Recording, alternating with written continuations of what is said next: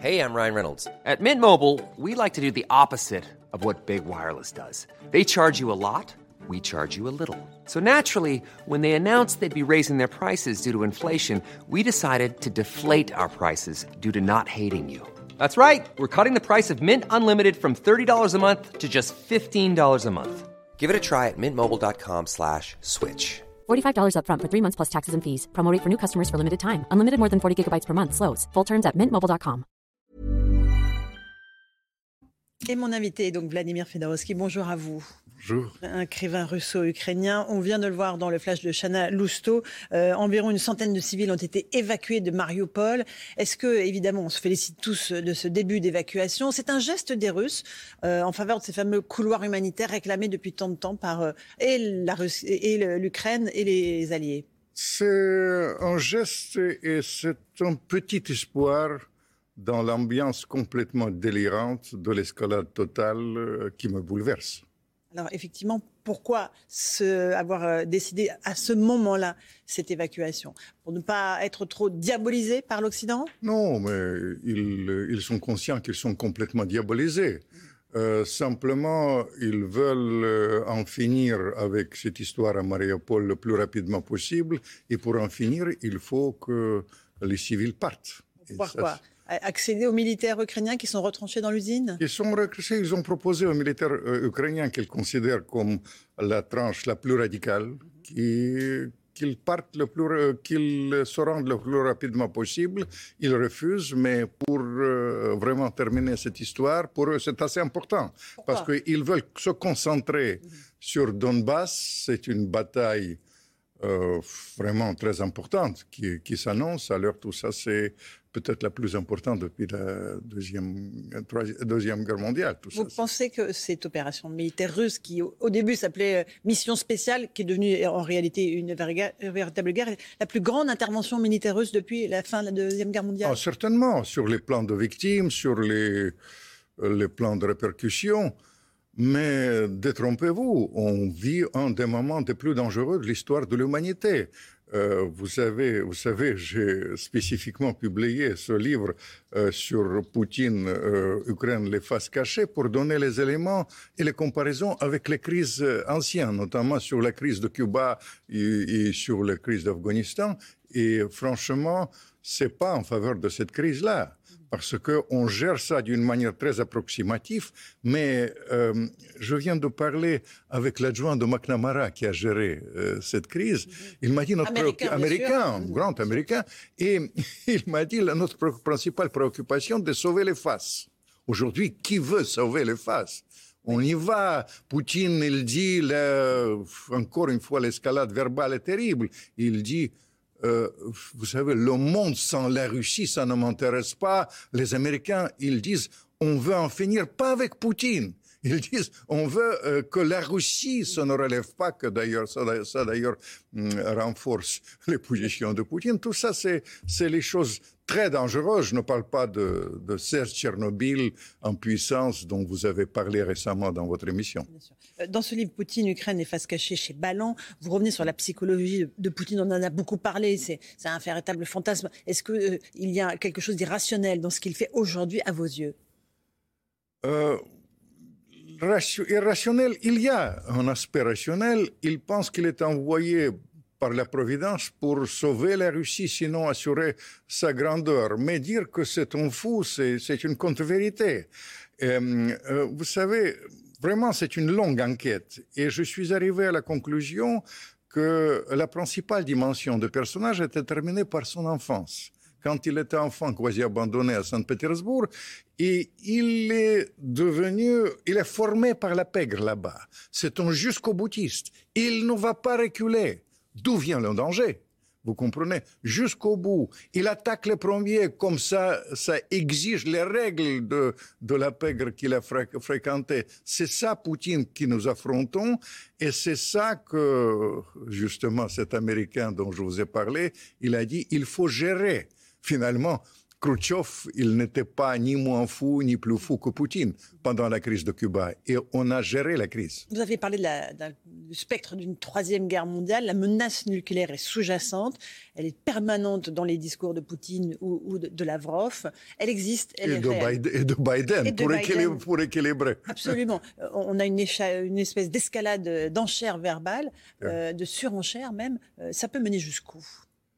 Ça peut mener jusqu'à la guerre mondiale, hélas. Pas parce que tout le monde veut, mais il y a une banalisation de termes de, de guerre. Aucun, aucun euh, accord, j'ai participé comme diplomate sur Gorbatchev à la création de ça. Aucun accord n'existe, n'existe. Il y en a deux sur les armes stratégiques qui vraiment vacillent aujourd'hui sur l'emprolifération. Vous comprenez, j'ai maintenant non des, des, armes nucléaires. Des armes nucléaires. C'est, j'ai, j'ai beaucoup de doutes.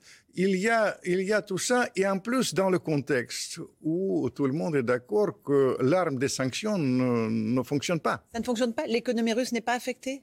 Euh, pour l'instant, non, mais j'étais toujours sceptique sur euh, les fantasmes occidentaux à propos de, de, ça, parce que les Russes ont vécu sous Helsinki euh, dix fois moins bien qu'aujourd'hui. Pour que les fonctions, les fonctions axis, les, les, sanctions fonctionnent, il faut que la Chine euh, ne joue pas le jeu. Et la Chine joue le jeu. Re, regardez hier la déclaration ouvertement anti-américain hier encore. Et ça continue. Vous comprenez, ce qui nous reste dans ce contexte, ce minime, ce petit, petit espoir dont vous avez parlé au début, mais encore, vous comprenez, les Israéliens qui ont été des intermédiaires, ils se désistent. Le président Macron, qui à mon sens était assez intéressant, très efficace au début, hier, il n'a pas appelé euh, le, le, Poutine, il a appelé le président ukrainien. On a, on a perdu le contact. Même pendant les pires moments de la guerre froide, il y avait, il y avait des contacts qu'on a sauvegardés. Plus le mélange de genres avec la propagande et la politique réelle, tout ça, c'est vraiment dangereux. Heureusement que les Turcs persistent. Les Turcs persistent hier. persistent hier et peut-être. Parce que la base existe. Vous comprenez La base, c'est ce courage euh, du président euh, ukrainien quand il a dit l'Ukraine peut être et doit, doit être euh, le pays neutre. Et puis les Russes, ils sont conscients que l'enlisement, c'est pas dans leurs intérêts. On assiste à un basculement cette, dans cette guerre avec un conflit qui s'annonce long et encore une fois une volonté affichée des Américains. Vous l'avez dit, non seulement d'affaiblir la Russie euh, mais de la chasser hors d'Ukraine. Ils ne domineront jamais l'Ukraine. Ça, ça résonne évidemment aux oreilles de Poutine. Ça résonne de domaine de Poutine, mais euh, le plus grave dans leur position, c'est qu'ils ne parlent pas de Poutine. Ils parlent de la Russie. Ils veulent que la Russie ne se relève jamais. C'est pas un même problème de l'Ukraine. Et maintenant, la perception, notamment des militaires russes, que euh, vraiment les Américains gèrent ce conflit. C'est eux qui guident les Ukrainiens, c'est eux qui finalement euh, guident les opérations à partir de l'espace, d'ailleurs assez efficacement. Il faut, il faut dire, tout ça c'est une escalade terrible qui, qui sera sensible dans les jours qui viennent, d'autant plus qu'il y a les dates qui s'annoncent. Le 9 mai, le, fameux 9, mai, cette fête le nationale. 9 mai, le 9 mai, euh, je, je, je, ne pense pas que pour eux, c'est pas la date butoir de l'opération, mais ils peuvent faire les annonces assez importantes. Quelles annonces ils pourraient faire? Les annonces, euh, vous savez, les forces qui sont engagées, c'est quand même un dixième de, des forces russes réelles et ça peut aller jusqu'à la mobilisation puisque l'escalade est, bien là. Et dans ce cas-là, c'est pire que tous les conflits. C'est pire qu'Afghanistan. Les Américains me disent, on veut un nouveau Afghanistan. Je tiens à les prévenir. Avec ce qui se passe, avec cette escalade, ça peut être beaucoup plus grave que le Vietnam et beaucoup plus grave que l'Afghanistan, avec les répercussions pour le monde. C'est-à-dire que le 9 mai, le jour de euh, la date de la victoire de l'armée russe sur l'armée nazie, Poutine pourrait appeler à la mobilisation générale et mettre son pays véritablement en économie de guerre et en situation. Mais en économie de, guerre, c'est déjà ça. Euh, vous savez, euh, vous ne ressentez pas ici. Parmi les, les, les répercussions euh, là-bas, il y a une transformation économique euh, majeure. Les Russes, ils vont survivre aux, euh, aux, sanctions, mais ils ne peuvent pas survivre aux sanctions dans le cadre de l'économie oligarchique. il y avait plusieurs oligarques qui se sont suicidés. très suspect.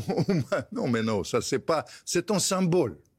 C'est un symbole que, qui annonce ce que les Russes appellent un nouveau système, un système mobilisateur avec un personnage, encore une fois, pour revenir aux références historiques de mon livre, de Staline, néo-stalinien, qui, qui revient et la rupture euh, vraiment dramatique pour moi, parce que j'ai travaillé pour la fin de la guerre froide, c'est la guerre froide en pire, avec le bloc d'un côté, Poutine a renforcé l'OTAN, mais d'autre part, l'OTAN a renforcé Poutine en le jetant dans les bras de la Chine la diplomatie, justement, est absente. Euh, il n'y a plus de pourparlers. Euh, ce sont même les Russes qui, euh, la semaine dernière, les ont réclamés. Pourquoi est-ce que la diplomatie ne travaille pas et n'est pas en train de, créer les conditions de négociation?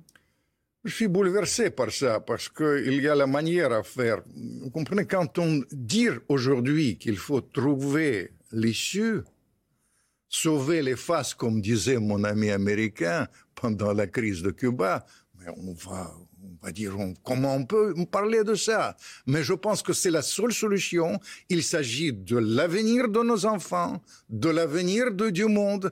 Et alors, euh, il y a ces efforts. Les seuls qui restent, euh, je dois vous dire, euh, ce sont les, les intermédiaires turcs. Et là-bas, en sourdine, il y a la base. Il y a les bases qui, en sourdine, ça avance un tout petit peu. Et je souhaite tellement, avec ma francophilie, que aussi les Européens soient présents, que cette démarche du président Macron en faveur d'escalade soit bien là. Je vous dis tous les efforts pour sortir de ce mot terrible pour moi. J'ai 11 personnes chez moi qui ont été péries pendant la Deuxième Guerre mondiale sur le front, y compris les Ukrainiens à Stalingrad. Le mot de la guerre doit quand même être un tout petit peu euh, mis en sourdine. Le mot de la paix et sur ce plan-là, ces échanges des, euh, ce, ce, ce, départ des civils, je parle de, de Mariupol, de Mariupol, et échange des prisonniers quand même. Il y avait des échanges de prisonniers. Ça nous donne un petit espoir que je souhaite serait que ça devienne une espérance. Est-ce qu'il faut espérer quoi que ce soit avant cette date du 9 mai ou pas? Ou est-ce que Poutine restera sur ses positions et n'acceptera aucune concession avant cette date-là? Et peut-être lui faut-il le symbole de Mariupol euh, complètement euh, euh, prise pour cette date du 9 mai? Je pense que pour Mariupol, vous avez raison. En ce qui concerne, pour mon expérience diplomatique, vous savez, je vais vous dire la réalité. hélas, les Russes, ils veulent obtenir les, une, sorte de victoire substantielle à Donbass, et de l'autre côté, encouragés par les Ukrainiens, euh, par les, Américains, les Ukrainiens qui ont beaucoup de courage. Ils pensent qu'ils peuvent obtenir aussi les victoires. On est dans la, logique de l'escalade militaire. Et après, peut-être la diplomatie viendra, mais vous comprenez, je vais vous dire la réalité. Vous savez combien il y aura de morts dans, dans ça?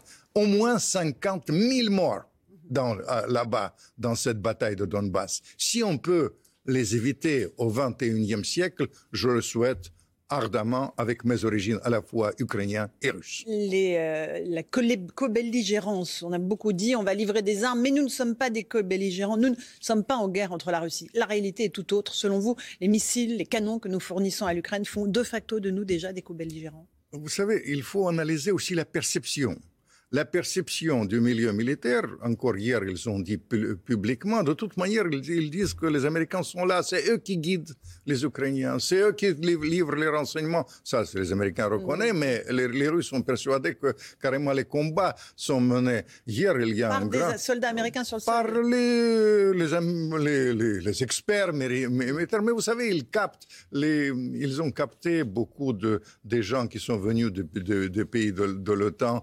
Euh, pour, pour, combattre du côté des Ukrainiens. Tout ça, c'est les facteurs. Il y a, hier, il y a une chose très significative qui a été dans la tête des militaires russes. Il y a en général, vous vous souvenez, il y avait un bateau qui a coulé. Mhm. il a dit non, non, non, c'est, c'est pas un court-circuit. La thèse officielle de Poutine, court-circuit. La thèse des Ukrainiens, c'est nous avons coulé. Il a dit non, non, qu'est-ce qu'il nous raconte? Nous connaissons que c'est les, fusils euh, norvégiens guidés par les Américains. C'est une diversion. Il les a accusés. Vous comprenez? Le terme de co-belligérant devient un terme symbolique, et, mais c'est un facteur, le terme, c'est aussi un facteur de l'escalade terrible qui nous attend dans les jours qui viennent. Merci beaucoup Vladimir Fedorovski d'être venu ce matin. Poutine, Ukraine, les faces cachées, c'est votre livre aux éditions Ballant. Merci d'être venu ce matin dans la matinale. À vous Olivier Benkemoun pour la suite. ACAST powers the world's best podcasts. Here's a show that we recommend. This is Roundabout Season 2, and we're back to share more stories from the road and the memories made along the way. We're talking rest stops. If we're stopping to get gas, you will be timed. you will be for sure. Misguided plans. I grew up in the city, so I have like, you know, a healthy fear of real extreme darkness. this was like wilderness. A lot of laughs. Y'all weird, but you, yeah, you, you were different. Like you were real different, bro. I can't really put my finger on it and so much more. Just goes to show that unexpected yeah. things sometimes are the best when it comes to a road trip. Roundabout Season 2, presented by Nissan, is live now with new episodes rolling out every Thursday. Listen and subscribe wherever you get your podcasts.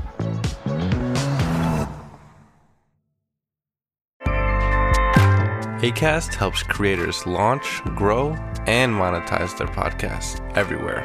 ACAST.com.